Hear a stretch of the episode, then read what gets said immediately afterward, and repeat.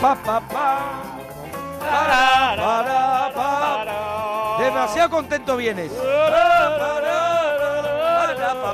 ¿Te parece mal la alegría? No, no, no, no, ¿Te no me parece. mal la alegría? no me parece mal la alegría si ¿Te no fuera hoy. mal Si no alegría? fuera hoy. Oh. Hoy ¿Pero no me parece ¿Qué- bien.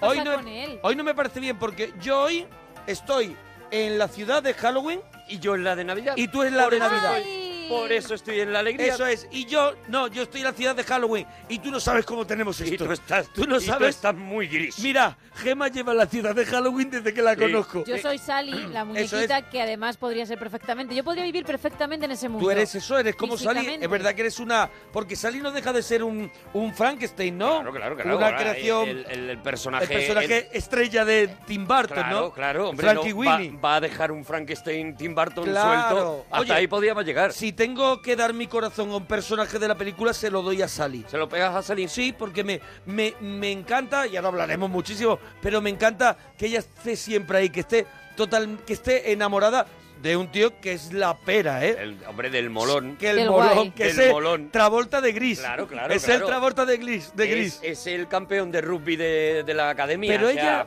en cualquier ventanita está ahí ahí, mirando. ahí, ahí. ahí a mí mirando- Me da, a mí me da un poco de. Vamos, me da miedo. pánico, me da miedo porque O sea, además desde, vemos desde el cariño al amor romántico, Eso es. yo la veo un poquito de Every Breath You Take, ¿vale? O sea, un Obsesión. poquito obsesión. La veo de Misery un poquito. Sí, Pero a mí, me, a mí me gusta mucho, ¿eh? Se ve, es verdad que hay un momento que se ve que es un rollo Carrie, que tiene como, co- como poderes veo- mentales. Yo la veo. Sí, sí. O sea, yo tampoco quiero saber nada de Sally. Tú te Claro. has- Te has posicionado muy Es verdad, rápido. es verdad. Y a mí de verdad que, bueno, que Bueno, no, te es, dado no es miedo, mi ¿no? personaje. A mí me da. Te dado miedo. A, mí me da chungo. Tú eres de, de, de Jack Skeletor. Tú sabes que primero era. soy muy de su Jack nombre Skeletor. primero iba a ser Skeletor. Sí. Lo que pasa que Mattel tuvo un juicio muy importante y. Por le- Skeletor, por claro. Skeletor de He-Man y se lo quitaron. Se lo quitaron, Se lo sí, quitaron. bueno. Y no, no, me lo acabo el- de inventar. Me lo acabo Jack. de inventar. Me lo bueno, acabo de inventar. pues no lo sabía, pero sí sé Sí. por qué le pusieron el Jack. ¿Por qué? Por Jack O'Lantern. Jack O'Lantern, ¿quién Jack? O'Lantern es un personaje mítico de la de, de- de Halloween. Sí. eh, que es eh, un personaje. Oye, tú sabes mucho de Halloween, ¿no? No, no, no, no, no sé mucho de Bueno, Halloween. pero sabes un poquito. Yo he tirado hoy de biblioteca Vale. todo lo que he podido Bueno, para ya has hecho, prepararme. has hecho más que pero nosotros no ya. tengo ni idea de Bueno, Halloween. vamos hoy a- me lo he preparado, me lo vamos he a, currado. vamos a resumir. De los tres, eres el que más sabe hoy de Halloween. Porque soy el Eso único es. que se lo se apunta hoy con ello, también te digo. También te digo. Bueno, vamos, a- hablaremos de todo eso, Eso hablaremos es. de, de los personajes Bueno, hoy de la Halloween. gente, buah, hoy Ah. está la gente diciendo, mira, no Mi desconecto la radio. favorita Mira, gente es una de las que más veces he visto. con pilas, con pilas Sí, de sí, repuesto, sí, sí. Por si se va a la radio. ¿Sabes? Con Porque pilas gente de que no- petaca, con pilas de con pilas de petaca, petaca. que ya no se usan para casi nada. Pues Gente que ha Gente dicho, que le está poniendo- ¿tienes, ¿tienes cargador, por favor? ¿Tienes cargador para, para, para seguir escuchándolos Para seguir por, escuchando. el, por el móvil? Que no se vaya, sí. En podcast, donde sea, porque a nosotros nos da igual cómo nos escuche, mientras que nos escuches. que nos escuches Eso a la hora que te dé a ti A la ti gana. cuando te dé la gana. Mira, te voy a decir una cosa. Hoy escuches esto a la hora que sea, será la hora bruja. Eso es. Porque hoy vamos a hablar de Pesadilla antes de Navidad.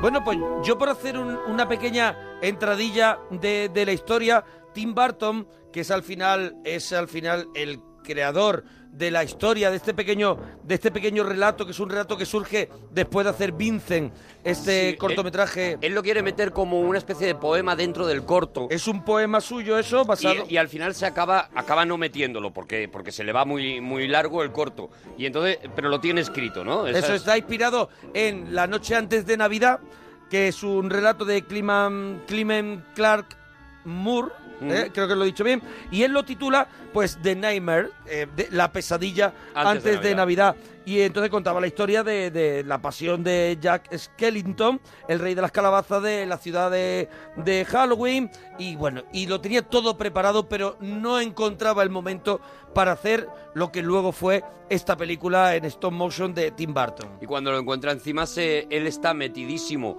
en toda la producción de Batman, de lo que le habían encargado como una saga de películas que se quedó en dos nada más, pero él había firmado tres. Y se encuentra con que no puede hacer la película y que tiene el momento, la pasta y la fama para hacerla y entonces él dice, bueno, pues mira, aunque no la pueda dirigir yo, se la voy a dar a Andrew Selick, que es... A un- Henry, Henry a Selick. Henry Selick, que, eso- que es uno de, de Es los uno- tíos en los que yo más confío. Es uno de los dibujantes que él conoce, que él conoce al final de los 60 cuando él llega Disney. a Disney y es otra de estas eh, raras avis así que, que- bueno es otro Tim Burton que él de pronto dice aquí tengo un alma gemela es un tío raro que también le gusta este este mundo este mundo gótico Ah. o como lo queramos llamar Solo hay que ver esa obra maestra que tiene Selick, que es Coraline, que es una Coraline, maravilla, qué bonita. que es una maravilla visual y que es un regalo que deja muy claro que la película esta está producida por Tim Burton, pero que la estética, el, el golpe final se lo da Selick y A ver, viendo yo- Coraline eh, lo entiendes perfectamente. Yo creo que yo creo que sí porque incluso ellos ya no volvieron a trabajar nunca, más juntos porque por un lado hay una historia y por otro lado hay otra. Eh, la historia que va en contra de Tim Burton es que él al final quiere que aquello se llame Pesadilla antes de Navidad de Tim Burton, igual que Drácula de Bram Stoker está dirigida por Coppola. Entonces, él por lo visto mm, deja el huevo, pero el que empolla el huevo es Henry Selick, incluso para decirte que se pasó algunas semanas durante tres años de rodaje. Eso, fueron tres años de rodaje y Tim Burton se pasa tres par semanas, un par de semanas o tres al, al estudio a dar cuatro pinceladitas que efectivamente se notan en la película, pero es Henry Selick el que se el que se come la película entera, el que dirige la película entera y el que firma la película a pesar de que eh, Tim Burton con su poderío de aquel momento se pudo permitir poner Pesadilla antes de Navidad de Tim Burton. Vamos a ver, no pero- es una peli de Tim Burton, es una peli de Henry Selick. Vale, pero es una historia de Tim Burton. Es una historia de Tim Que yo Burton. creo que eso, que eso sí lo Ojalá- tendríamos que, re- que respetar. Desde luego, pero ojalá conociéramos a los guionistas de la mayoría de las películas que nos gustan. Ya, O sea, ya, pero que yo tú digo- De Batman Begins no dices que es eh, de los guionistas de, de Goyer, sino dices que es de, de Nolan, ¿no? Pues Claro, en este claro, caso, yo yo creo que, que- el, lo- el- el- el- el que, el que no sale ganando de esta historia es Henry Selick y yo le quiero colocar en el, en el Evidente- sitio. Evidentemente no sale Pero es verdad que la historia es de Tim Burton, sí. Evidentemente, es un relato corto de Tim Burton que luego hay que hacer una hora y media de película con un Oh. equipo de guionistas fantásticos y con Henry Selick, que él está con una batuta dirigiendo a toda esa orquesta para que esté estupendamente. Que quieras que no, hay una marca, porque al final la gente dice. Una de mis favoritas de Tim Burton Sí, es sí, Pesadilla sí, antes de Navidad. Sin duda. Error. Henry Selick llora un poco cada Llora vez que poquito, escucha eso. Cada vez que Evidentemente. se va a su casa diciendo... Vale, pero tú no, "No crees que bien". Henry Selick le dijeron esto es un encargo, Henry Selick? Bueno, yo creo en que... el que tú te vas a dejar la vida porque eres un amante de esto o te estoy medio engañando que soy Tim Burton. Yo creo que él, a él cuando le ofrecen firmar la película como director, evidentemente le están dando una autoría que luego le quitan en el título cuando le ponen de Tim Burton, Sí. ¿sabes? Pero a él le ofrecen, él le dicen, haz la película y pones que eres el director. Pero en ese caso, en el caso que yo te digo de Drácula de Bram Stoker o de Frankenstein de Mary Shelley, ¿qué, qué, qué, qué opinas? Hombre, claro, Bueno, están pero, muertos. Claro, es la diferencia, que ahí Están estaban muertos. muertos. Ahí no, no es exactamente lo mismo, ¿no? Imagínate, eh, no lo sé, que... Pero Coppola al final hace un mundo, del mundo que ya le ofrece Bram Stoker, hace él también un mundo que, que, que diseña Coppola. Ya en los, ar- en los mismos carteles, por seguir con la comparación, Sí. ponía Francis Ford Coppola presenta Presenta Drácula de Bram Stoker. Bram Stoker. No es, Vale, no es la misma el sitio comparación. no está dado de la misma Henry forma. Selick, mm, casi todo el mundo que Sí. esté escuchando en este momento eh, el, el podcast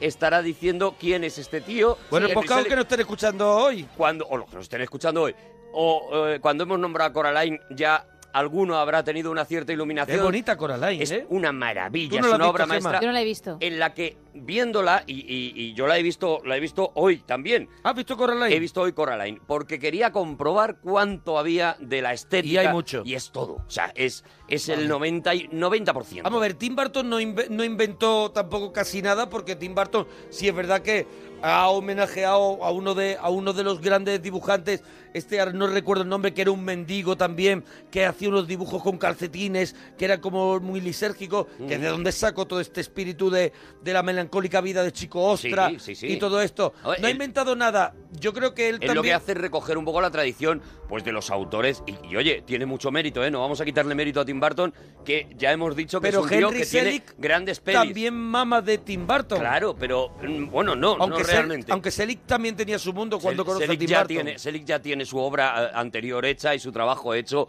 previamente, ¿no? Pero es verdad que Tim Burton, pues, mm, mamá de, de- de Edgar Allan Poe, de toda la tradición gótica, Eh, mamá de Lord Byron también, de, de esa, de esa estética triste, gris y demás, de lo que luego se ha convertido en la cultura emo. Y, y- Claro, claro, claro. Y que, y que para, para mucha gente un referente es cualquiera de las películas de, de- de y este del Tim cine, del cine de la Universal, del cine de monstruos de la Universal, Claro. que a mí tanto me fascina, del- de, lo que luego eh, homenajeó Ed Wood.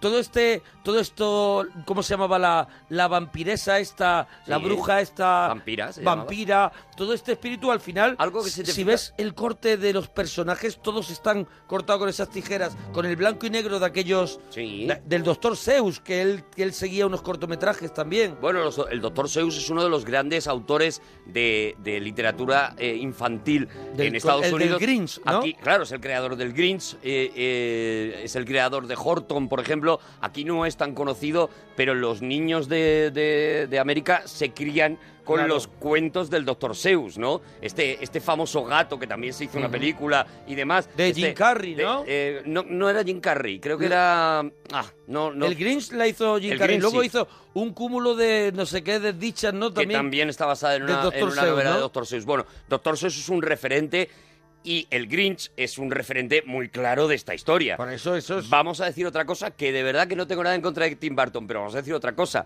En la película, si tú ves los títulos de crédito, lo que pone es guion de unos señores basado en una historia de Tim Burton. Es decir, Tim Burton pasa un folio, Sí. ¿vale? Es un relato corto. Está claro que Tim Burton Tim siempre lo ha Burton dicho, pasa ¿no? un folio Cuatro y ideas. dice, con esto me hacéis un guion. Vamos a ver, el relato corto es que Jack Skellington Sí. es el rey de las calabazas, lo hemos dicho, de la ciudad de Halloween Town. Cruza por casualidad la puerta que lleva a Christmas, a Christmas Town, Mm. la ciudad de Navidad, y queda tan fascinado por lo que ve que a su regreso a casa su única obsesión es llegar a dominar la Navidad. Ese es un poco el espíritu del relato que tiene, y esto es lo que dice Tim Burton. Tengo esto y esto hay que desarrollarlo. No tengo tiempo. No tengo tiempo. ¿Me lo haces, Selick? ¿Me lo puedes hacer? Y dice Selick, venga, que yo ahora mismo también no Pues, tengo una que hacer. Es verdad que él deja, yo creo que Tim Burton deja muchas cosas de, por ejemplo, del espíritu de Beetlejuice. Él deja como diciendo, no solo deja un folio, deja maquetas, más folios, deja, dice, descartes de Beetlejuice, descartes de, de, de Vincent, descartes de, hecho, la- Frankie Winnie. La propia cabeza de, de, de Jack Es de- Skeleton aparece ya. aparece ya, en, en Beetlejuice y, Y- él la aprovecha, aprovecha ese es. diseño para, para decirle a Selick, mira, el prota tiene esta Yo cara. creo que le deja un puzzle. Le deja eso, le deja Que- un puzzle y, y necesita a un tío muy bueno y es un tío- y para es- y encajar ese el tío puzzle. es el que hace esa maravilla. Y ya está. Y, Ya está, está, no pasa sitio. nada, no pasa nada. Y no pasa nada. No tienen que ganar siempre los Se lo famosos. merecía, ya está. Hay un tío ahí que claro. no es famoso, Claro. que no es conocido, que tiene todo el mérito o el 90% del mérito de esta película y ya está. Y yo quería empezar dándosela a ese señor tan amable. Es verdad que es verdad que interesaba a nivel comercial que la película Sobre todo después de Batman, tuviera. Tuviera ese pesadillante de Navidad de Tim Burton porque Tim Burton venía de tener unos éxitos como Beetlejuice, Edu- Eduardo Manos Tijera y Batman sobre todo. Interesaba y creo, a ver si tenéis el dato vosotros, que no que fue un fracaso. Sí, O la película no funcionó nada bien. No funcionó porque no es no es para niños, creo hasta yo. que hasta que llegó a, a vídeo. O sea, esta Claro, es como una película Dogs. como como muchas películas en aquella época, ¿no? Que eh, eh, su estreno en el cine fue un no es que fuera un fracaso, pero pasó completamente desapercibida y es cuando llega a vídeo, llega a las casas y no llega a los niños pequeños, que yo creo es. que no asimilan esta película, No sino no. a los adolescentes de 14, 15, a los 16 eso es, a esos preadolescentes que de repente se encuentran con una película de animación Y se agarran- que les habla de sus inquietudes, Eso, ¿no? y se agarran a esa estética que también les mola para defenderla eh, en la calle. Sí, para decir, de ahí viene- me mola mucho este rollo gótico Sí. o el emo, este que sería después. Me, me gusta este, este rollo oscuro. Mm. Yo, por ejemplo, he sido un chaval con camisetas negras de grupos, he llevado camisetas de Sex Pistols, no sé qué. Sí. Es una estética que te gustaba. Y yo creo que esta es una estética que conquista genera, genera al, un- al sí. adolescente. Sí, sí, sí, genera una corriente, evidentemente, y ahí está la prueba, ¿no? Todavía hoy, muchísimos años después, eh, los muñecos, la estética de, ¡Madre de mía! Pesadilla antes de Navidad está Bueno, tan pero- fresca con una única película, porque que ¿Pero tú tengas una eso? serie de dibujos animados o que tú tengas Claro. una saga, eh, eh, que tú tengas un estreno fuerte como los estrenos de Pixar y Una demás, sola peli. pero con una única película que tú todavía estés vendiendo 22 de años todo después. tipo de, ¿y, todo qué- tipo y de quién tiene el control de, esto? Porque, porque los, los Stone Disney, tienen... Disney. Disney. Disney, parte me imagino Tim Burton por la creación, me imagino que algo, quiero pensar que algo Por le toca favor. a, a Selig, por favor, Sí, que le llegue debería, algo a ese claro. hombre, ¿Qué menos? que le llegue algo a ese hombre, pero vamos, me imagino que Disney, que es la que, la que al final produce la peli. eh, Él, él es- es, él, él va con Selick a Disney a ver si seguían teniendo los derechos de, de pesadilla con la idea de resucitarlo. Una cosa, una idea que. Y él va con Selick y, y ellos no sabían si estaban en el poder de Disney y llegaron y eh, dijeron, oye, ¿podemos echar un vistazo al sótano? Imagínate el sótano de Disney, Lo que tiene que donde haber ahí. guardaban proyectos y proyectos y sí estaban en su poder porque di- dice Tim Burton en su libro Tim Burton por Tim Burton que los eh, que Disney es dueño de todo lo que allí se se fabrica o se o cualquier idea firman un documento todos que dicen que cualquier idea que se te ocurra bajo bajo ese contrato pertenece a la Le- policía a- de ideas Mm. de Disney Bueno, así funcionan todas las productoras todas las realmente. productoras, o sea, sí. ellos te pagan un sueldo fijo, digamos, el, eh, Hollywood funciona mucho así, ¿no? Ellos te, te pagan un sueldo fijo que tú estás cobrando, mm, produzcas o no produzcas ideas buenas, pero a cambio... y todo lo que das todo lo que das va a mi va a mi todo garaje. lo que tú generes Sí. a cambio de esa, digamos, esa seguridad de Sí. tú tener tu sueldo fijo todos los meses, que, que, que Tim Burton lo tendría también cuando estaba trabajando con ellos, pues a cambio de esa seguridad, ellos, cualquier cosa que tú generes dentro de su oficina y tal, pues eh, les pertenece a ellos, ¿no? Bueno, pero al final Tim Burton, cuando va a pedir los derechos, Tim Burton ya es Tim Burton. Un dibujante que, que empezó en la Disney cuando dibujaban los dibujantes que habían pintado Blancanieves Mm. y él tenía otra, otra, otra forma ya de ver la animación. Él empieza a trabajar en Todd y Toby, en Tarón y el caldero Sí, mágico, sí, ¿no era? sí. Y le descartan casi todas las ideas y casi todos esos monstruos y esos, esos personajes porque Disney no acepta que eso sea para niños. Claro, de hecho, esta película mm, Disney la produce porque, bueno, porque está interesada en, en trabajar con Tim Burton. Está interesada en quitarle a la Warner a Tim Burton, porque eh, Ah. Tim Burton estaba haciendo con la Warner todas sus películas y, él- y- y ellos están interesados en quitarle a Tim Burton y por eso le producen esta película, pero no se estrena como eh, Walt Disney Pictures o Walt Disney presenta. Tienen la marca de adulto, ¿no? Tiene la marca de adulto Touchstone Pictures. Touchstone. Eh, que es la, la marca que tenía Disney cuando hacía películas un poquito más, eh, más fuertecitas, digamos, para disimular, ¿no? Por ejemplo, cuando hablábamos de, de Pulp Fiction, por ejemplo, es una de esas que aparece con la marca, en ese caso Miramax, ¿no? Pero Disney tiene me- varias. Me parece totalmente correcto Claro, claro, porque al es final lógico. la gente tiene la cabeza le funciona es una película Disney y va a haber una sirenita, va a haber una bella y la Sí, bestia sí, sí. y Luego ya sí, con el, Luego sí. con el éxito de la película, pues ya sí en las ediciones en DVD, en Blu-ray y tal, si ves Walt Disney presenta, ya sí se han, ya sí se han hecho cargo de la autoría de, de la película, o por lo menos de la producción de la película, ¿no? Oye, si quieres hablarnos un poquito, antes de que entremos más en la película y en, el, y en cómo se rodó y en cómo el stop motion y en el personaje de Jack, eso que ibas a contar de un poco de Halloween, ¿dónde Bueno, nace Halloween? Eh, eh, eh, a ver, Halloween estamos es... ahora en eso, estamos ahora en Halloween. Claro, Claro. Ha- Halloween es una, es una fiesta celta, es una Mm. fiesta que se remonta, para que os hagáis- os hagáis una idea, eh, se remonta a, a más de 100 años antes de Jesucristo, o sea, eh, es, es- es muy previa a la Navidad, por ejemplo, y, y- y- y nace... Bueno, nace como, como la noche de brujas, como la noche de todos los santos, ya digo, sobre todo en Irlanda, en donde eh, una de las tradiciones era eh, por la por la oscuridad que había en aquella época, evidentemente todo se iluminaba un con antorchas. día, claro. Pues en, en Irlanda, curiosamente, no se empieza con la famosa calabaza que nosotros conocemos ahora, que identificamos Sí, con la, Halloween. La que nos llegó a nosotros, pues a partir de los 80 aquí. Que, bueno, la no que tenemos- volvió a nosotros realmente. ¿La tuvimos? La tuvimos, Ajá. la hicieron desaparecer y luego volvimos a ella, porque curiosamente, de alguna manera somos los pueblos íberos los que incluyen la calabaza. O sea, los irlandeses utilizan nabos huecos, Nabos huecos. nabos huecos como, como, como lámparas. Permíteme que insista. Sí, sí, sí. no nabos, ha Puede- dicho pueden nabos, ser terroríficos. Ha dicho nabos huecos como lámparas. Sí, el, el irlandés vacía un nabo Sí. eh, Ah. y con es, y hace O sea esa que tienen forma- unos pedazos de nabos. Bueno, claro, claro, son Ay, nabos que- gordos.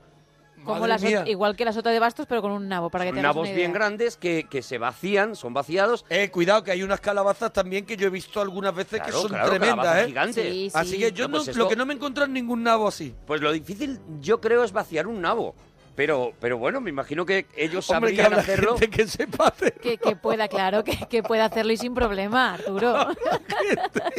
Habrá gente A mí se me hace complicado Si se hizo pensar en vaciar un nabo, un nabo, pero, pero bueno, seguramente, ¿no? Entonces, Entonces coge. los empezaron- irlandeses hacían, bueno, hacían O esa- sea, eh, hacer. Pero tenía. El nabo tenía la esta. Porque la calabaza, claro, simula la, la cabeza de, de, de, de- un monstruo. era- de, no, no, no, no realmente, eh, no es un monstruo, aunque sí se le ponían unos ojos, se le ponía una y cara, una- vamos a ver. y- la- la pero boca- tenían la forma boca- de nabo. Vale, en este caso, con la boca de sierra te está amenazando. o sea, Claro, no claro. está de buen rollo. Eso ya viene a posteriori, ya digo, con los pueblos íberos que, que eh, inmediatamente con las invasiones celtas. Pillamos la calabaza y decimos no Que al nabo. no- no son pro nosotros nabo. empezamos también a celebrar el, el- el Halloween, ¿no? Sí. Eh, Pero- Shama- pero- o pero Hallow- nos ponemos Halloween. serios y decimos Sí, sí. Halloween pero sin nabos. Esto es. Vale, Nosotros vale. decimos, nos parece bien lo de Halloween, quítame el nabo y porque Eso es, y dame por lo que calabaza. sea, nosotros tenemos la calabaza que es, digamos, el, el- el- el similar o lo más similar al nabo. Sí. No la calabaza esta icónica naranja, Naranja. que es más americana, Sino sino esa calabaza que es un poco que se utilizaba pa- para el agua la de también. amanece que no es poco. Eso es, la, ¿Vale? la calabaza con forma de pera. Eso es, pues ellos salían con esas lámparas cogidas, ¿no? Con forma de pera y también le hacían pues unos agujeros, unos ojos también en, en estos Halloween, ¿no? Sobre Y- todo y en esa la mano- zona de Asturias. En esa eh, mano lleva, lleva el miedo, ¿no? En esa mano eso simboliza, lo- como podemos decir, las meigas. eh, eh, Si te fijas, está muy cerca, por ejemplo, de la tradición, eh, ya digo, celta, gallega de la Santa Compañía. Eso es. Es una noche en la que se supone que las ánimas que de las personas que han muerto están fresquitas. están frescas, están saliendo, o sea, han, han salido a tomar algo, y tú de alguna manera haces una especie de conjuro para que esas ánimas no se acerquen, dejando estos faroles en la puerta. Que eh, hacen que tengan miedo. O sea, Eso es, es, Que se es un poco defendiendo nuestro. funcionan como un espantapájaros, sería un es. espantaánimas, eh, realmente como, como surge esto, Y entonces lo que ha quedado es que estamos espantando a los malos espíritus Sí. con Eso es. nuestras calabazas de Halloween. Poco a poco la gente lo que empieza es a disfrazarse también de personajes terroríficos para hacer más fuerza. provocar eh, más miedo en las ánimas y que las ánimas pasen por su casa pero no se queden, Ah. ¿no? De ahí Qué la bueno. tradición del truco o trato, por ejemplo, Sí. que es que te llaman, esos niños que te llaman simbolizan ánimas que vienen a tu casa y que Eso. o tú Y si- las o me das engañas algo o, Eso es. o O me te quedo. enteras. o Claro. me quedo, ¿no? Entonces sí, sí, sí. tú te ves obligado a darle algo, ¿no? Bueno, todo esto, ya digo, es una tradición que se extiende por toda Europa, eh, incluida España. A nosotros, eh, eh, cuando, cuando llega Franco, Franco prohíbe la, la celebración de Halloween y se detiene la celebración, se cambia por la celebración de todos los santos, la, la Sí. celebración más cristiana, La más de ir católica a los cementerios. ir a los y cementerios esto. y demás, y desaparece de alguna manera, pues durante todo, todo el, el franquismo, y, y- y ahora es cuando, bueno, cuando está empezando a llegar, pero sí se mantiene en las eh, la cantidad de irlandeses, de escoceses que viajan a Estados Unidos, pues llevan esa tradición a Estados Unidos, y sí se mantiene en Estados Unidos, y nos llega a nosotros rebotada de las películas, sin saber A que mí- en realidad a mí es- me era una serie, era una fiesta que nosotros ya A celebrábamos. mí me encanta, a mí me encanta que se celebre en Yo fiestas. también soy fan. A mí que se celebre que fiestas se todo celebre el rato, alegría. todo Me- el rato. Bueno, pero volvemos, Bueno, eso volvemos. era- es por ubicar. Eso Entonces, es. Jack o' Lantern, eh, que es el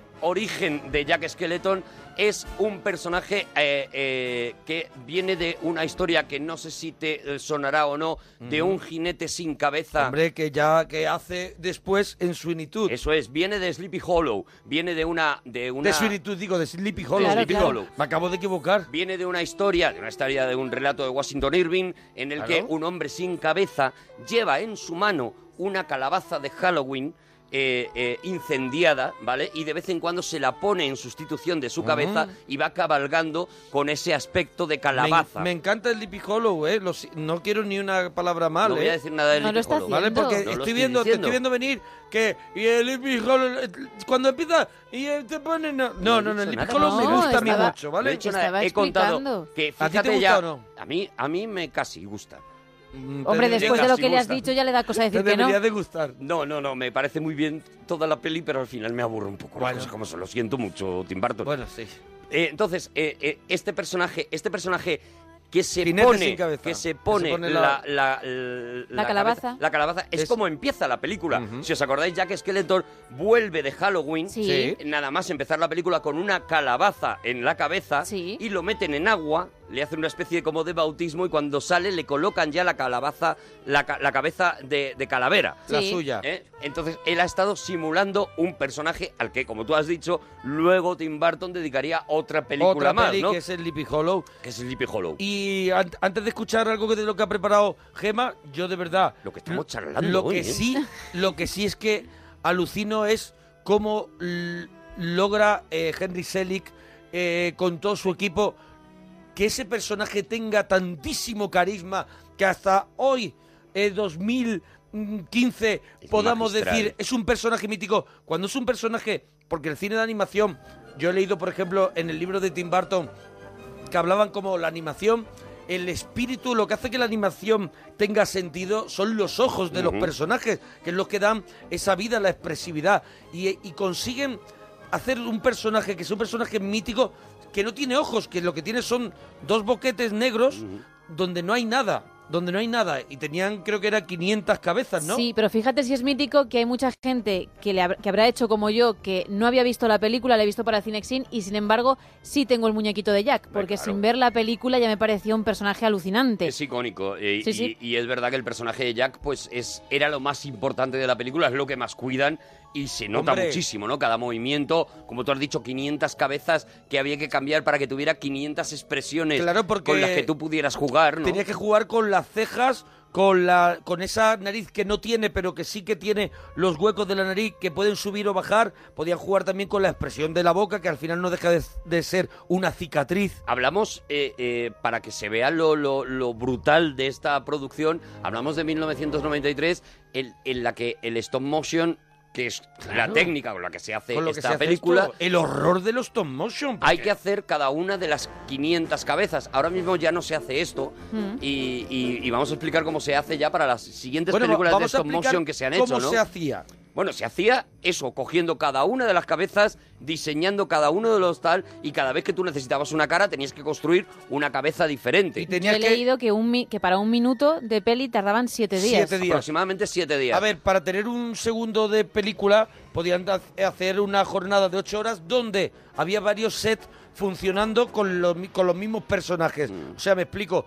Jack estaba en, en el mismo set haciendo una secuencia y la secuencia cinco segundos después estaba rodándose en otro set con otro Jack, con otra réplica de Jack. Y lo curioso que hablábamos antes de empezar era que, que él ya pasa a un nivel superior en el stop motion, que es que haya un, una, que una película coral. O sea, que allí Claro. haya muchos personajes. Lo más sorprendente de, de esta película es conseguir en el stop motion, que ya habíamos visto en las películas de Ray Harryhausen y demás. Mueves una pero- mano, foto, mueves otra mano, foto, va pero frame a conseguir que muchos personajes hagan cosas diferentes dentro de una misma escena supone Una coreografía. ruedo un fotograma eh, Claro.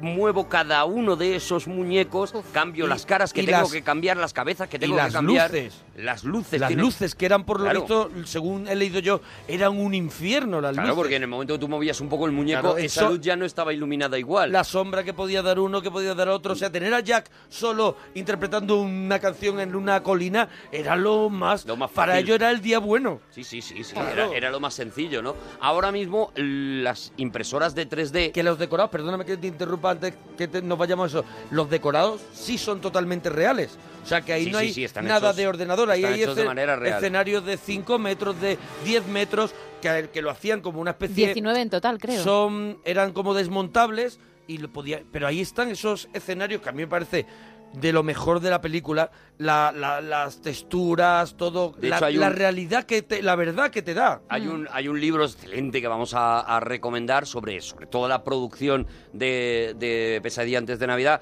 Es un libro que está en inglés, lo podéis encontrar en, en Amazon si, si os gusta, y en el que viene todo el storyboard y algunas de las fotos de esos decorados y demás. Y es una maravilla, Maravilla, verlo claro. porque, porque era un trabajo de, de- Es un de- trabajo de artesanal. auténtica, mm, arte- orfebrería. Es que todavía en ese año 93 él al final está ahí en la frontera de lo artesanal y ya lo que tú ibas a contar ahora mismo, ¿no? El paso, el paso a la infografía, el paso... No realmente, lo que, lo que decía, lo que iba a contar es que ahora con las impresoras 3D es mucho más fácil hacer esas cabezas, digamos, porque tú en el ordenador cambias el gesto e inmediatamente Fabricas- te imprime, te imprime esa cabeza, ¿no? Antes no, antes había que hacerlo, pues eso, de una manera, de- había que coger la bola, ponerle los ojos, hacerle tal, coserle la boca a cada una de esas, ¿no? Y ahora, bueno, pues, pues eso ha facilitado de alguna manera el, el stop motion y, y ha reducido mucho los costes también, ¿no? Porque esta es una película que salió carísima para el dinero que dio, ¿no? Hombre, la, la, eh, la animación eh, de esta, esta de stop motion, que al final tiene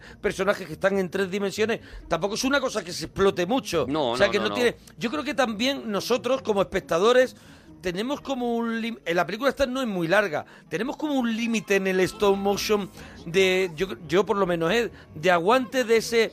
De ese movimiento, de esa, de esa acción. A mí me que- parece. yo creo que, que, bueno, en general con el cine infantil se tiende a hacer películas cortas, ¿no? Con el cine infantil y Woody Allen también las tiende a hacer cortas. ¿no? bueno, pero poco- ahora Pixar, un poco Pixar hace películas largas. Por eso, por eso digo que también depende un poco de la fuerza del guion. Aquí estamos ante un guion que es muy, muy, muy pequeño, muy, Muy estrechito, pequeñito. que en realidad la historia, pues eh, como lo hemos visto, la cuentas casi en, en dos Y segundos. al final es disfrutar de los detalles. Y al final es y pura estética. canciones. Es pura estética y unas canciones que no Claro. hemos hablado de Dani Elfman, pero lo que hace Dani Dani Elfman. Elfman en esta, en esta banda Vamos. sonora es un delirio. A ver, es una maravilla. Monforte, ¿qué, qué Sí, qué vamos a que empezar con, pongamos? con la más famosa, que Venga, es la que claro. presenta la ciudad de Halloween. Que diga usted que sí. Niños, niñas y los demás, si venís os voy a enseñar algo extraño que hay aquí, la ciudad de Halloween. Esto es Halloween, esto es Halloween, gritos en la oscuridad. Esto es Halloween, la ya va a empezar, somos traviesos y a todos vamos a asustar. Mi ciudad, vamos a gritar en la ciudad de Halloween. Yo soy el monstruo que se esconde en todas partes. Dientes afilados, ojos muy brillantes. Yo siempre me escondo detrás de la escalera. Siempre tengo arañas en mi cabellera. Esto es Halloween, esto es Halloween. Dicen que Danny Elfman ya empezó a trabajar en la música de, de esta película con el folio del que tú hablabas. Claro, claro. Él empieza a trabajar porque él se da cuenta de que la película eh, va a ser casi, casi una ópera. O sea, la película de hecho es casi toda la película cantada.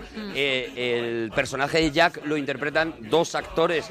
Eh, uno de ellos es Chris Sarandon, Chris Sarandon. el malo de La Princesa Prometida, para que la gente lo ubique.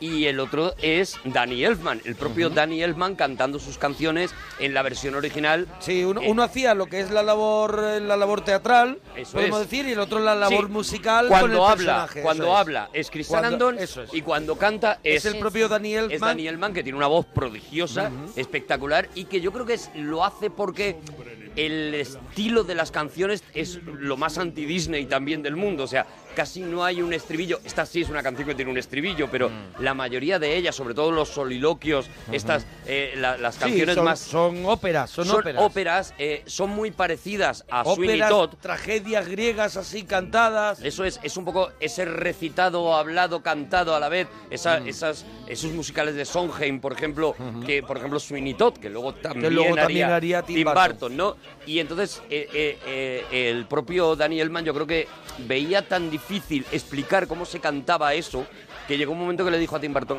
eh, yo Lo voy creo a que lo voy a hacer yo, ¿no? cantar yo, yo. yo le pongo la voz al muñeco porque Eso es. al final eso es mucho menos complicado que hacerle la voz a un actor de carne y hueso que tienes que sacrificar su propia voz para ponerle la voz de un cantante. Claro. Es, me- es chirría menos con un muñeco. Aquí, aquí se hizo así y ya digo, es porque el propio ¿Qué te Danny parece? Elfman- Porque yo soy, yo que siempre defiendo mucho el doblaje, eso yo creo que esta vez nos estamos perdiendo parte de la obra en el a- cuando llega Cuando nos llega en doblaje. Yo creo que nos estamos perdiendo parte de la obra de Danny Elfman Mm. para empezar en sus canciones. Hombre, ya si porque, canta él. Porque una canción en un idioma es una canción en un idioma y, eh, y trasladarlo siempre vas a perder. Claro. Y aquí pierde mucho la película. Claro, eh, intenta traducir una canción muy conocida española, me da igual, o sea, coge a Sabina intenta traducirla en inglés y verás como la fuerza de las palabras no es la misma, porque no, porque no se pueden encajar de la misma manera, porque no riman igual, porque muchas veces es la propia rima lo que te provoca la emoción, ¿no? Eh, Lo nuestro duró lo que duran dos peces de, de- do- do- Dos peces de hielo en un whisky on the rock. rock. Y, Y te ahí rompe, está. pa, y te claro, rompe- y ahí, ahí es donde está la emoción. Entonces, si tú traduces eso, seguramente no te va a quedar igual de emotivo, ¿no? En este caso, pasa igual cuando lo trasladas Es muy aquí. complicado, pasa mucho con el humor. El Claro. humor al final siempre hemos puesto este ejemplo, pero Austin Power no, de- no funciona en España hasta que al final no trasladan... Hasta a- que no coge flow y, y hace lo y que, hace lo que le da la gana a él. lo que les da la gana. Porque realmente los chistes serán tan, eh, eh, tan específicos americanos que no funcionaban aquí, ¿no? Pero aquí- aquí Y pasa- aquí pasa esto también, Aquí ¿no? pasa esto, que hay una... Que hay- yo no sé, ¿por qué hubo una época en que nos tragábamos las canciones en inglés y otra época en la que se decidió... mm, hay Que que, no hacerlas en español, ¿por qué? Por, por, por, por vender discos, por... Bueno, se- eh, eh, ¿hablas de Disney en concreto? Yo hablo del cine musical en general, o sea que hubo una par- un, un tiempo que, que las películas que de pronto empezaban a cantar en inglés. Bueno, eh, sí, eh, eh, con las películas que no tenían... eh, vamos a ver, con las películas serie B, tú lo verás, lo habrás visto en los musicales serie B, nunca en un musical serie A. O sea, eh, mm, por ejemplo, el Sonrisas y Lágrimas Yo es que he visto mucho se hicieron, claro, se hizo, se hizo una versión en Claro. español, las canciones en español. West Side Story, María, tu nombre Claro. se llama María. Ojo, tu nombre, se, llama María. como ¿eh? si no lo supiera. Ojo. Como si no Vaya lo supiera. ¿eh? Ojo, eh, el violinista del tejado, si yo fuera rico, dubi, dubi, dubi, dubi. Bueno, Bueno, pero hay una parte también Eh, de se- ellas se- que, que no sé, que no se hacía, no se hacía ese trabajo. porque, pero porque eran películas más baratas que no Mm. se podían permitir hacer, hacer ese trabajo, ¿no? Ten en cuenta que hay que volver a contratar a cantantes, hay que traducir. Pues a tal. mí, pues yo creo que gana mucho más la película entrando el tema original y unos subtítulos debajo contándote lo que están Claro. diciendo en Sí, esa sí, por canción. supuesto, yo Eso es lo que a mí siempre me ha gustado. En el caso de esta película, especialmente, Más. de verdad que estáis perdiendo un trabajo precioso de, de Danny Elman que hace una hace orfebrería no solamente con la música sino con las palabras eh, para colocarlas de Con una esto manera no determinada decimos ¿no? que el doblaje sea malo, No, no, sino no. que creo que estamos perdiendo Claro. del original un trozo. A ver, Sí. es que hay cosas que no que es imposible hacer perfectas. Hay cosas Y que es este imposible de tra- trasladar. Puede ser una cosa muy muy meritoria, pero eh, no las puedes trasladar por mucho que hayas trabajado muy bien, ¿no? Y en este caso yo creo que es uno de esos casos. Yo en creo lo que, es el trabajo es si ya te excelente, visto- pero no lo consigues. Si ya te la has visto en es versión... como nosotros en la radio. Claro, lo mismo. si ya la has visto en versión doblada y tal, y, y dale una oportunidad a escuchar esas canciones claro que sí. como fueron diseñadas Ahora y, mismo y te va a sorprender. Todo el mundo si tiene un- cuentas, un, claro. DVD o tiene un Blu-ray o la puede ver a través de una plataforma digital, está, tiene la que- opción de poner el audio en inglés y sus subtítulos en español y disfrutarla Y a gozar. una vez más de otra forma. Sobre Sí. todo por eso, porque también las, las voces se cuidaron muchísimo en, en esta película. El- el- se juega mucho con un tipo de voces que, que luego en la traducción pues no se hizo de la misma manera, ¿no? Con unas gargantas así como, como deformadas para que aquello suene todo el rato como muy Halloween y demás. Bueno, es muy chulo. Escuchadlo en la versión original que os va a gustar también, ¿no? Bueno, pues el no hemos ni personaje... empezado con la peli, ¿eh? Claro. No, tenemos a- solamente con el This is Tenemos Halloween. a un personaje alucinante, un personaje eso que, que, se, que, se- que nos va a comer entero, que es el personaje de Jack, que como el mismo Tim Burton contaba, no deja de ser un Don Quijote. Eso es. Es un personaje que, es- que se va a la aventura empujado por, por unas ideas, por unos sentimientos, sin saber realmente cuáles son. Porque al final, ¿qué es lo que le ocurre a Jack? Porque Jack lo tiene todo, pero él verdaderamente no es feliz por algo. Claro, es, es, él, él es un Don Quijote, pero la primera vez que lo vemos cuando ya se queda solo, ¿no? En ese en esa escena mítica visualmente que es cuando le vemos en esa montaña con la luna enorme Montaña de fondo. retorcida, me Eso encanta. Es, eh, eh, más que un Don Quijote en ese momento lo que vemos es un Hamlet. Sí, de hecho él sí, está sí, sí. paseando por una por, por un por un cementerio al principio como en el famoso ser o no ser y este ese lamento que es como se llama el, el tema que canta en ese momento tiene mucho que ver con quién soy, quién quiero ser, Eso el es. ser o no ser, ¿no? O sea que él Está él- haciendo un homenaje clarísimo a Shakespeare Él y, perfecto- y lo que pasa es que la calavera es él. Él lo es todo, pero, pero no sabe si verdaderamente él quería ser eso. Mira, este, Porque este descubre, es, este es el, ese es el el lamento de Jack en, Mira, en inglés. lo ha puesto Ah, mira, más fuerte, sí. And I grow so weary of the sound of strings, and I, Jack, Y una fuerza, ¿eh? Brutal. so tired La voz de Danny Elfman es una es un auténtico lujo. Es verdad que yo lo había escuchado en castellano y Eh, tienes razón, cambia yo- mucho. eh, Mira, mira, mira qué preciosidad. Inside of these bones, an emptiness began to grow. Entonces, lo que, lo que vemos es a un Jack que lo tiene todo, pero descubre que a lo mejor lo que tiene no es lo que quiere, ¿no? Claro, yo lo que creo es que Jack es el mejor en su mundo, Sí. si adem- además sin posible competencia, es decir, Sí. es el, el Número uno. puto amo, o sea, Sí. ya está. Eh, y, y no, evidentemente mm, nadie lo va a superar nunca, pero él tampoco va a poder avanzar de Eso ahí, es. ¿no? Él se da cuenta Él de que está, está en una cima. Él es triste porque no puede continuar Es creciendo. imposible que crezca, ya ha llegado a lo más alto y de hecho en este lamento lo dice, ¿no? Lo dice. Cuando llegas a lo más alto ya no te queda nada. O sea, eh, él ha tocado techo y esa es la esa es la angustia con la que se encuentra, ¿no? Es decir, mientras yo pertenezca a este mundo, pues evidentemente no voy a poder crecer, jamás podré mejorar y es más, jamás podré ser otra cosa que no sea el gran genio de las noches de Halloween, ¿no? Y ahí es donde vemos cómo mientras va avanzando con este lamento y demás, se encuentra en un bosque unos árboles con unas puertas eh, y ahí identificamos que esas puertas son las puertas que dirigen a las distintas fiestas que se celebran, eh, sobre todo en la cultura americana, ¿no? Porque Sí. evidentemente es una cultura americana, Claro. ¿no? Vemos el pavo del Thanksgiving, vemos los huevos de Pascua de la, de la Pascua, vemos el, el Saint Patrick, que también es otra de esas fiestas que allí, heredada también de los De los irlandeses. Claro,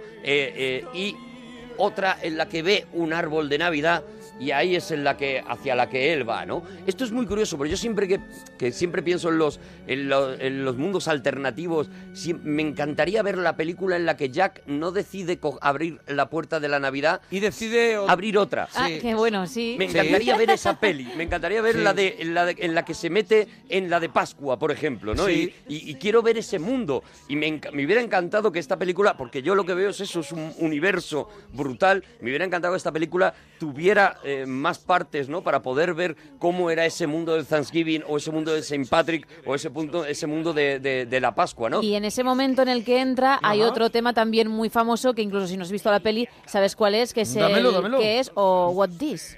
Anda. ¿Qué es? ¿Qué es? Hay luces de color. ¿Qué es? Parece de algodón. ¿Qué es? No creo lo que veo. Estoy soñando. No lo sé. ¿Qué injusto es? ¿Qué es? Algo que va mal? ¿Qué es? ¿Quién canta sin parar? ¿Qué es? Las calles están llenas de chavales. Todos ríen sin cesar. Es que estoy loco. Debe ser felicidad. ¿Qué es?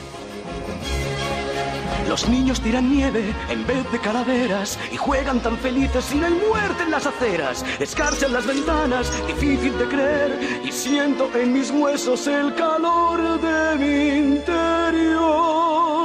Ahí va, ¿qué es? El muérdago Oye, si te das cuenta, si te das cuenta, es la. Creo que son tres pelis consecutivas, aunque esta sea producción de Tim Burton, que tratan el tema de la Navidad. Ujú. Porque Beetlejuice también está dentro de. Sí, del- está ambientada de alguna dentro del manera, sí. universo navideño, ¿no? Y Eduardo Manos Tijeras Eduardo Manos Tijeras creo que también, ¿no? Creo que una también- escena de, de nieve, pero no sé si era Navidad, no me acuerdo. A ver, que nos ayuden en Twitter, Que no lo hemos que dicho. ayuden. Que no lo hemos dicho. Nosotros nos solemos equivocar muchísimo porque no lo sabemos Porque todo. somos muy y lo torpes. que venimos aquí es a hablar un ratito de algo que nos apasiona. En este caso, pesadilla antes de Navidad. Así que todo lo que nos tengas que corregir o aportar, Encantados de que nos corrijáis. arroba Arturo Parroquia, arroba Mona Parroquia y arroba Gemma guion bajo Ruiz. Pero ahora que lo dices, en este momento en el que Perdóname, la película... Batman, eh, Batman está en- no, en ningún no, momento. no, es que tú te Navidad, quieres vale. inventar una cosa. Vale, déjame, déjame, Me déjame. parece Tú bien, ves Yo frío, creo que tú hay- ves frío y ya lo Yo creo que hay tres pelis. Sí, pero, pero vale, porque vale. te ha dado a ti la gana. Digo que en este momento en el que la película, que ha estado en una en un tono casi blanco y negro durante todo el universo de Halloween, ¡bumba! Se, se prende de colores, ¿no? Y de repente eso es una, es una maravilla. Y volvemos si lo a, a piensas, cómo está hecho eso, ¿eh? Que Claro, eso es claro, artesano, eso es ¿eh? artesano, esos- esas luces hay que hay- luego tienen que lucir, esa nieve tiene que brillar de esa manera. Claro, claro, claro. y- pero si te si te paras a pensarlo y te voy a dar la razón, ese poblado, ese, esa ciudad de la Navidad que vemos no está muy lejos de la ciudad de Eduardo Manos Tijeras, de ese poblado de Sí, Eduardo sí, Manos sí. Tijeras. Sea o no sea Navidad, sí que tiene ese ese toque, ¿no? Yo creo ese que look son- de colores pastel, ese look de, de luces muy muy brillantes, ¿no? Yo creo que fue los, los destellos el de- que les dejó que dejó Tim Burton a Henry Selick para que los fuera que, le- que le fue dejando. sí. uniendo. Yo creo que esos esos mundos, esos universos o- y esos escenarios, pues están están ahí bien ajustados por la mano de Henry Selick. el, el eh, Jack O'Lantern lo que Jack O'Lantern, Jack Skeleton lo que lo que descubre aquí es que hay más mundo. Es al final es un Claro poco que él es el rey de un mundo, pero mm, no se ha dado cuenta Claro. de que mm, hay muchos mundos más Al de final los es- que él no es el rey. lo que hemos hablado muchas veces del camino del héroe, cuando Claro. eh, tú eres el rey en tu universo, cuando tú eres Harry Potter, pero de repente mm, descubres que hay un universo más grande que es Hogwarts. Tú ya eres una persona especial de alguna manera en tu mundo, pero eh, eh, de repente descubres otro mucho más grande, ¿no? Y aquí es donde él se da cuenta. Y aquí y lo bueno que tiene eh, Jack Skeletor, que yo creo que es por lo que nos produce tanta ternura, es porque él está completamente perdido y completamente equivocado toda la película. O sea, es un héroe equivocado. Él pretende eh, que, eh, que puede quedarse con la Navidad porque dice, si yo ya me he quedado con Halloween, ¿qué puede impedir que yo me quede con la Navidad? ¿no? Esto también está muy basado de otra manera en el Grinch, ¿no? Claro, pero es un poco eso. Ahora voy a. con- ahora mi, mi meta es conquistar esto, que también me lo puedo quedar, porque si yo he sido aquí el número uno, ¿por qué Claro. no voy a serlo allí? ¿Por qué no lo voy a hacer? Eso Si es. yo soy bueno, si está claro, Claro. en mi mundo todo el mundo... Pero todo, es también todo el una, mundo me es dice un- que soy pero bueno. es también una, una tristeza del que no se conforma con lo que tiene, ¿no? Que es lo que está contando. Esa es la final- tragedia que veremos. Es al final esa persona que cualquier cosa le parece poca porque hay algo que es un poquito mejor y si no lo tiene siempre va a sufrir. Esa es la condena del que todo el rato quiere ser más, ¿no? Sí. Y esa es la historia, yo creo que nos cuenta esta película, ¿no? Mira, en Twitter, perdonad, ya nos dicen que a ti te suena lo de Navidad porque Sí. la película comienza así cuando la anciana le cuenta a su nieta que hay un- una creación de un señor que ha tenido, que efectivamente que ha Sí. dejado a medias y tal, y se lo está contando en una noche de en Navidad. una noche de Navidad. Bueno, es pues una lo que- referencia. Lo que vemos es... eh, Dato mierder, también te eh, digo Sí, de pero bueno, te has quedado tranquilo, que es lo que a mí me podemos interesa. ubicar como dato mierder, sin, ni- sin ninguna duda.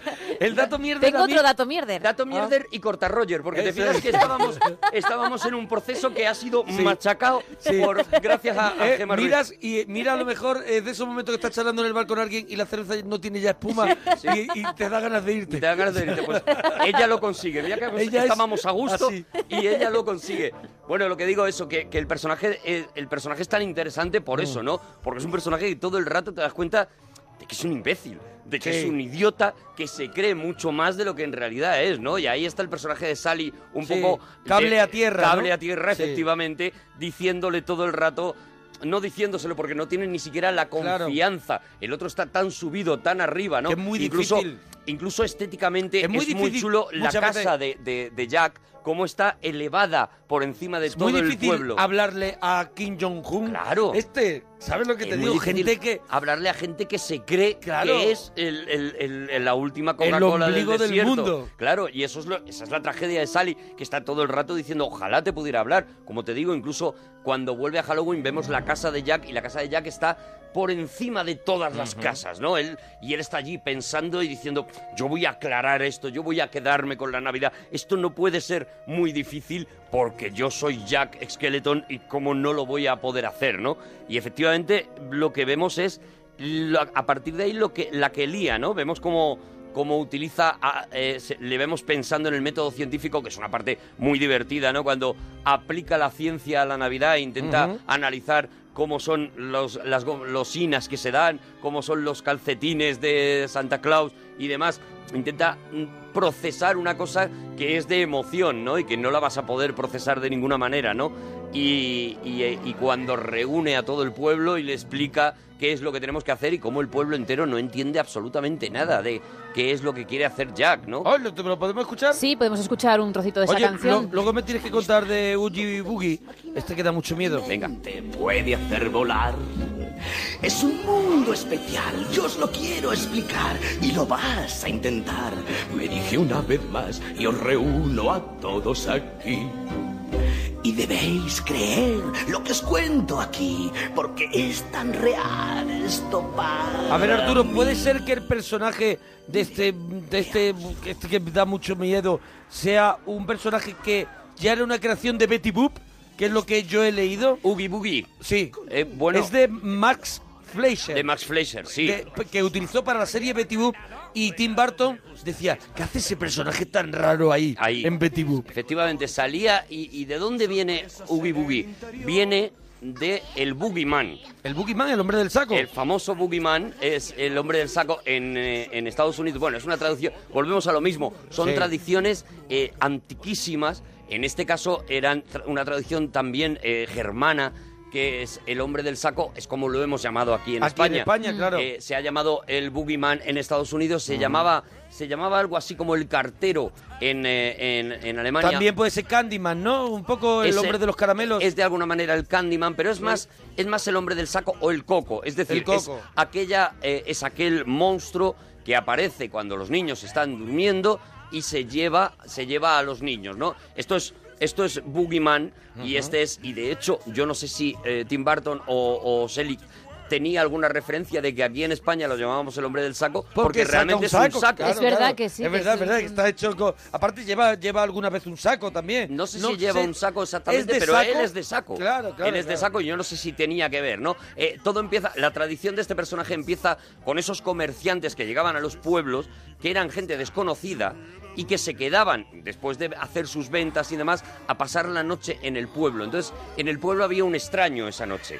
Eh, te estoy hablando de poblados pequeños. Sí, sí, sí, sí, claro, Un claro. extraño que no conocemos El, y que no el sabemos... extraño, el, el- el viajante. Eso es, el miedo al viajante, el miedo al extraño, al que no conocemos, al que va a pasar cuando nos durmamos y nosotros Ese estemos señor, a ver qué- a ver qué va a indefensos, hacer, claro. Eso es. No lo conozco. Puede entrar Claro. en nuestras casas, puede robar a nuestros hijos y además el comerciante, pues normalmente, evidentemente, venía con sacos. Claro. Entonces de ahí viene toda la tradición y ese es el, el boogeyman que, que, que conocemos después Bueno, y el nos queda, muy oogie poco, boogie de aquí, nos ¿no? queda muy poco tiempo, Pues- Arturo. A ver, por, por- por- Pues para es dar que- un poquito más. Es que no, pues no nos De la da tiempo a aventura. hacerla entera. La aventura, la aventura empieza aquí cuando, eh, cuando Jack convence a todo el pueblo Sí. de que hay que robar la Navidad y que hay que capturar al rey, al, al Jack Skeletor de la Navidad, De la Navidad, que es Santa Que Claus. es Santa Claus y hay, Santa y hay que ir a por él. Eso es, hay que ir a por él y Que es un secuestrarle. chuflas. A partir de ahí, pues es que, claro, queda, queda, queda casi toda la película por ver y queda un montón de números musicales espectaculares, queda una, Una- estética maravillosa. Una película que yo creo que los niños de, de la época de- del 93, ¿no? Hemos Sí, dicho, es. los niños no entendieron muy bien, los adolescentes de aquella, de aquella época, o los jóvenes de aquella época, empezamos a, a- nos gustó la estética, pero fue cuando la vimos en vídeo cuando funcionó, porque yo creo que es tiene momentos demasiado terroríficos para los niños. Claro, ¿no? Y aparte que la historia es muy y la, rara. Y la historia es muy rara. La historia es muy rara para los niños. Los niños pueden quedarse con Y los luego colores, también que un- tampoco tiene mucho color y la luego película. también es un musical que, eh, que lo que están cantando no es bajo del mar, No, no, no, sino no, que están cantando un drama. Ese hombre está sufriendo un drama, es lo que hemos dicho la antes. música se parece más a Los Miserables, para que nos hagamos Eso una es, idea, eso es. que a La Bella y la Bestia. Eso es. Entonces es muy difícil también asimilar, quedarte con las canciones, todo eso, ¿no? Y de hecho, cuando Jack eh, se disfraza de Santa Clavos e, e va repartiendo regalos, solo hay que ver los regalos que les deja a los niños y la Claro. cantidad de llamadas que recibe la el policía. mal rollo que Eso es, que- para, para que niños no es. que reparte A partir de ahí, En a partir momento. de ahí es, es, es- es cuando empieza la, de alguna manera la película y la trayectoria de Jack, ¿no? Es muy curioso como yo creo que con esto ya podemos despedir si queréis, eh, no sé cómo vamos de, de tiempo, pero o mirad nos queda un minuto es muy curioso que dos películas que parten de un punto de vista exactamente, yo digo que igual, eh, que eh, acaben de una manera tan distinta y tengan un qué desarrollo dos tan diferente. de- te refieres? Hablamos de Pesadilla antes de Navidad Sí. y pensarlo bien, Monstruos. Monstruos en el fondo, Monstruos S.A. es el mismo punto de partida, Sí. este universo en el que eh, existen los monstruos, digamos, da, da igual que sean los personajes de, de- de Pesadilla antes de Navidad, de Halloween, a los monstruos, digamos, de los sueños Sí. y tal, y que por un camino determinado llegan al otro sitio y a partir de ahí empiezan claro. a complicarse las cosas, ¿no? La interferencia de uno y otro. lo que es lo que es descubrir que hay algo más allá, ¿no? Es un poco Eso la, es. la- la historia repetida de, de que estás en un sitio y crees que solamente existe eso y abres una puerta y hay un mundo fuera ¿Sabes lo que por es? descubrir. ¿Sabes lo que es? Otra película de Tim Burton, Alicia en el País de las Maravillas. Eso es. Eso Oye, que nos tenemos que ir. Oye, Bueno, que si pues te ha gustado, en Twitter nos lo cuentas. Parroquianos. Adiós, bonitos. Hiding under your bed, teeth ground sharp and eyes glowing red. I am the one hiding under your stairs. Fingers like snakes and spiders in my hair. This is Halloween, this is Halloween, Halloween, Halloween, Halloween, Halloween. In this town we call home, everyone hail to the pumpkin song. In this town, don't we love it now? Everybody's waiting for the next surprise.